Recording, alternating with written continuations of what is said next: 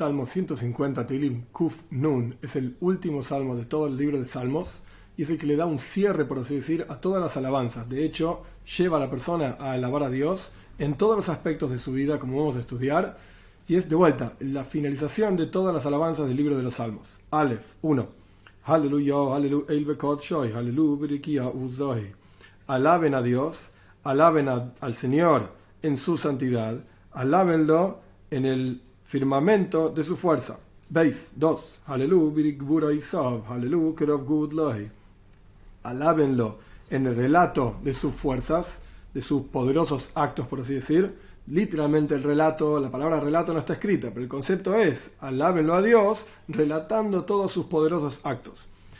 Y alábenlo en la abundante grandeza de él. Gimel 3. Alábenlo con el sonido del shofar, es decir, un cuerno que sea sonar el shofar, para las guerras o en Rosh Hashanah, etc. Y alábenlo con lira y arpa. Dale, 4. Alábenlo con tambor y con rondas mohel. Hay quienes dicen que es un tipo de instrumento, no se sabe cuál es. De hecho, el Ibn Ezra, sobre los instrumentos que aparecen en este versículo que ahora vamos a traducir, dice que en realidad hay montones de tipos de instrumentos diferentes. Están los Bnei Ishmael, es decir, los árabes y musulmanes que tienen sus tipos de instrumentos que en Roma no saben qué son. Están los instrumentos de Roma que en India no saben qué son. Y así sucesivamente hay montones de tipos de instrumentos diferentes que de diferentes culturas y lugares nunca se escucharon que había otro tipo de instrumentos. Entonces, estos instrumentos que son mencionados en este mismo versículo los comentaristas están de acuerdo que no sabemos exactamente cuáles son, pero una forma de traducir es, de vuelta, soif significa un tambor, mohel, hay quienes dicen que es una ronda de baile, hay quienes dicen que es un tipo de instrumento, minim, alábenlo con minim, es algún otro tipo de instrumento, y ugov, hay quienes dicen que es una flauta, una especie de flauta, un instrumento alegre, y hay quienes dicen que simplemente no sabemos qué tipo de instrumento es. Hey, 5. Hallelujah, shoma, hallelujah, alábenlo con platillos shoma, es decir, que hacen sonido, los, como los platillos que hacen ruido. Hay un comentarista que dice que son platillos de cobre. Y tziltzele y son otro tipo de platillos que hacen también un sonido muchísimo más fuerte. Vov 6. Todo el alma te alabe Dios, alabado sea Dios o alaben a Dios, exhortando a otras personas a alabar a Dios. Este es el final del Salmo hay muchísimos asuntos en los escritos hasídicos sobre este salmo. Nosotros, como para darle un cierre a todo el libro de salmos y las explicaciones hasídicas, vamos a estudiar una parte, algunos conceptos de una charla del Rebbe en Top Shumen Base 1982, justamente sobre el final del libro de los salmos. El Rebbe menciona un midrash, una explicación de nuestros sabios, que en la práctica está hacia el final de Parshas Vayechi, es decir, el final del primer libro de la Toira, y también en la última parte de la Torah, Abraha, que Moishe Rabbeinu está bendiciendo al pueblo de Israel. Y el Midrash nos cuenta que Abraham bendijo a Yitzhak. Yitzhak tomó, por así decir, la posta de lo que le dijo Abraham y bendijo a su hijo Jacob. Después Jacob tomó la posta de lo que le dijo Yitzhak y bendijo a sus hijos, a todos sus hijos de las doce tribus. Y después Moishe Rabbeinu toma la bendición de Jacob a las doce tribus y él bendice al pueblo de Israel también. Y luego David Amelech, el rey David, toma esa bendición que dejó Moshe Rabbeinu y hace un trabajo específico, ya vamos a ver cuál es, para la posteridad. Y nosotros tomamos desde donde terminó David Amelech y tenemos que terminar ese trabajo. David Amelech, por así decirlo, el rey David dejó abierta la puerta y nosotros tenemos que terminar ese trabajo. A través de, este, entender este Midrash y la explicación del rey, vamos a ver cuál es nuestra función en términos de continuar con la posta que dejó David Amelech. El Midrash cuenta lo siguiente: Moshe Rabbeinu dijo así, cuando Yitzhak bendijo a Yaakov, desde el lugar en donde su padre, Abraham, terminó, ahí comenzó Yitzhak. ¿Cómo terminó Abraham la bendición hacia su hijo Yitzhak? Abraham le dijo, Vait, la Torah dice, Vaiten Abraham Abraham le dio todo lo que él tenía, Vaiten, esa es la palabra clave, le dio todo lo que tenía a Yitzhak.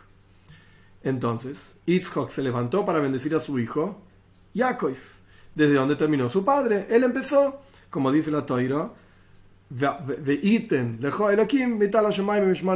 que te dé, veiten, es la misma palabra que dijo Abraham, veiten, veiten, que Dios te dé, le dijo Itzhok a Jacob, el, rocío del cielo y la, abundancia de la tierra, etc. Entonces vemos que desde donde terminó Abraham, empezó Itzhok.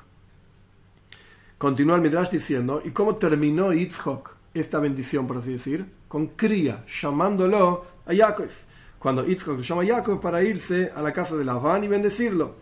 Desde donde terminó Yitzhak, retomó Jacob para bendecir a sus hijos de las doce tribus. ¿Cómo terminó, cómo, encontramos? Que Jacob dice, Vaikra Jacob el Banaf, en Pashas Vallejí, al final del primer libro de la Toira, Jacob llama a sus hijos para bendecirlos. Entonces, así como Yitzhak lo llamó a Jacob para decirle anda a la casa de Labán, de la misma manera, Jacob retomó de donde terminó Yitzhak para llamar a sus hijos y bendecirlos. Y donde terminó Jacob, Jacob termina con un versículo que empieza Bezois. Con esto, esta fue la bendición que le dijo Jacob a sus hijos. De la misma manera, ahí toma, retoma, por así decir, Moishe Rabbeinu, la bendición que él le da al pueblo de Israel antes de entrar en la tierra de Israel, Bezois Abraja. Esta es la bendición. Donde terminó Jacob, empezó Moishe. ¿Y cómo terminó Moishe? La toira termina, Shreja Israel, mi hijo Moija, dichoso sos, pueblo de Israel, quién es como tú, etc. Así termina, por así decir, la toira. Moishe Rabbeinu, su bendición al pueblo de Israel. Y ahí retoma David Amelech. Como empieza el libro de los Salmos, Ashrei Haish, dichosa es la persona, etcétera, etcétera. Así explica el Midrash. Ahora bien, ¿cuál es la explicación de este Midrash? Nuestros sabios explican, el pensamiento hasídico explica que Abraham vino, nuestro patriarca Abraham representa Gesed, bondad. Veiten, Abraham daba como la bondad que da y entrega. Entonces Abraham trajo la presencia de Dios hasta el nivel de la bondad divina.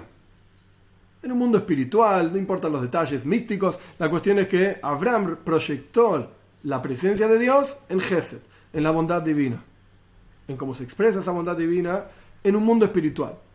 Itzhok representa Gvura, severidad, como está escrito, Elohim. Elohim representa gvura, severidad, restricción, opresión. Entonces, Yitzhak tomó la bendición de Abraham hasta la bondad divina y expresó y continuó bajando esa presencia de Dios, incluso en la severidad, que ahí también podemos encontrar la presencia de Dios, no solamente en la bondad, sino que también en la severidad. Yaakov representa la combinación de ambas cuestiones, la combinación perfecta entre bondad, dar y retener, severidad. Moishe Rabbeinu continuó proyectando más abajo todavía la presencia de Dios, no solamente en la bondad como Abraham, no solamente en la severidad como Yitzhak, no solamente en la combinación perfecta de ambos, de bondad y severidad como Yaakov, sino que Moishe Rabbeinu continuó proyectando esta presencia de Dios incluso más abajo, construyendo el Mishkan. El Mishkan era el tabernáculo, el templo móvil es decir, el lugar en la tierra en donde se expresaba la presencia de Dios, pero fue en forma temporaria. Fue solamente en forma temporaria y más aún, Moshe Rabbeinu bajó la toira para nosotros, para que nosotros tengamos en la práctica una forma de tomar, por así decir, entender, captar, poner dentro de nuestra cabeza a Dios y entender su voluntad, las mitzvot que están expresadas en la Torah. Este es Moshe Rabbeinu. David Amelech, el rey David, tomó la posta, por así decir, de Moshe Rabbeinu y proyectó la presencia de Dios incluso aquí abajo, con la preparación para la construcción del Beis Hamikdash, del templo. El templo fijo en Jerusalén, en Haram Moiria, en la ciudad de Jerusalén, en el monte Moiria, etc. Un lugar que Dios mismo dice, yo elegí este lugar y esta es mi casa por siempre. Quiere decir que David proyectó la presencia de Dios aquí abajo, muchísimo más profundo que Moshe Rabbeinu, porque Moshe Rabbeinu fue algo temporario, trajo la toira, el Mishkan, pero fue algo temporario. David Amelech lo preparó en forma muchísimo más fija. Quiere decir que la voz del servicio de Dios de David Amelech, del rey David, era proyectar la presencia de Dios aquí abajo en forma práctica. Pero en la práctica solamente preparó el campo, por así decir, para que exista esa proyección. Entonces, a partir de todo esto, que cada uno de nuestros grandes patriarcas se fue pasando la posta, por así decir, proyectando la presencia de Dios aquí abajo, ¿cuál es nuestra voida? ¿Cuál es nuestro trabajo? Y aquí llegamos al, al, al, sium, se dice en hebreo, terminar el libro de Tilim que de hecho encontramos en los Tilim, que hay dos lugares en donde termina el libro de Tilim. El Tilim 72, el último, el, último versículo dice, Kalus Files David Benishai. Acá se terminan las alabanzas de David Benishai. Ese es un lugar en donde terminan los tilim. Y hay otro lugar en el Salmo 150, en donde en la práctica termina el libro, dice, que todo, todo aquello que tiene alma te alabe Dios, alaben a Dios. Entonces, ¿dónde terminan los tilim? La práctica en los dos lugares. Pero el lugar fundamental, principal en donde terminan los salmos es justamente el último salmo. Ah, ¿y por qué en el Salmo 72 dice que aquí se terminaron las alabanzas del, rey David? Hay varias explicaciones. Una explicación de Rashi es Kolum, Klolus, incluye, Lichloil, incluir, es decir, no solamente hasta el 72 son las alabanzas de David, sino que esto incluye todo lo que sigue también. Ah, y entonces, ¿por qué solamente hasta el 72? Y ahí es donde dice que ahí terminaron. Porque en la práctica hasta el 72 son salmos en donde se expresa capara, expiación. Ahí se terminan los salmos de expiación con la venida de Moshiach, que esto es de lo que habla el Salmo 72 también.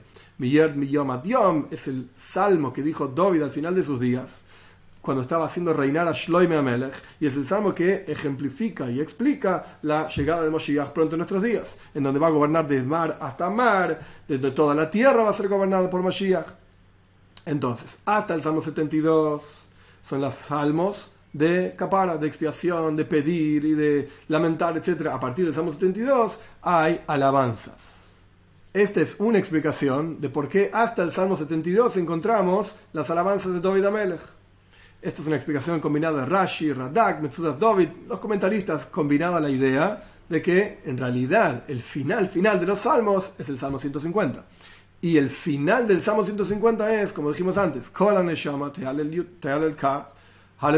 toda alma, todo aquello que tiene alma, todo aquello que respira, te tiene que alabar Dios, alaben a Dios. ¿Cuál es la enseñanza? ¿Cómo tomamos nosotros la posta de David Amelech? Así como David Amelech preparó el campo, por así decir, para el Beis para la construcción del templo, y el templo es una casa fija de Dios, cada uno de nosotros tenemos que hacer de nosotros mismos, nuestro propio interior y nuestro medio ambiente, una casa para Dios en donde la presencia de Dios esté revelada, en donde se pueda ver y sentir que es una casa divina, que es una casa santa. ¿Por qué? Porque se cumplen los preceptos, porque se estudia la toira. Esta es la función, esto es el final, por así decir, del trabajo que comenzó David Amelech.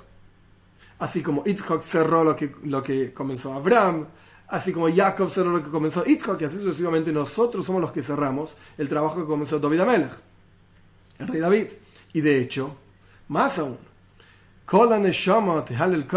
que todo aquello que tiene alma, te alabe Dios, nuestros sabios dicen, Neshama no solamente quiere decir alma, sino que también viene de la palabra Neshima, respiración.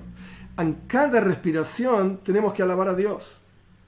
Es obvio que alabamos a Dios cuando nos ganamos la lotería, algo impresionante, milagroso, pero también hay que alabar a Dios en las cosas naturales y normales, al punto tal que son parte integral de la naturaleza del ser humano como la respiración, es algo inconsciente siquiera incluso en estas cosas que somos inconscientes, también tenemos que aprender a alabar a Dios. llama en cada respiración que respiramos, inhalamos, exhalamos, etc., tenemos que tener presente la presencia de Dios y tenemos que alabar a Dios incluso y agradecerle por cada una de las cosas del universo, incluso por las cosas más normales y naturales. Y simplemente para cerrar, dijimos que el último salmo, el 150, es el final de todo y es el, la completitud, la compleción de todo el trabajo de David Amelech. Pero el Salmo 72 de alguna manera también se llama el final de los salmos. Colus, Filos, David, Benishai. Aquí terminan las alabanzas del rey David. Entonces, ¿qué aprendemos del Salmo 72? El Salmo 72, como dijimos antes, habla de la venida de Moshiach. Habla de que va a gobernar de mar hasta mar y la presencia de Dios va a estar revelada en todos lados. David Amelech instituyó esto. Moshiach es un descendiente de David Amelech, pero es nuestro trabajo llevarlo a la práctica a través de nuestra conexión con Dios, a través del estudio de todo y la observancia de mitzvahs, para revelar y traer en la práctica concreta a Moshiach aquí abajo, pronto en nuestros días.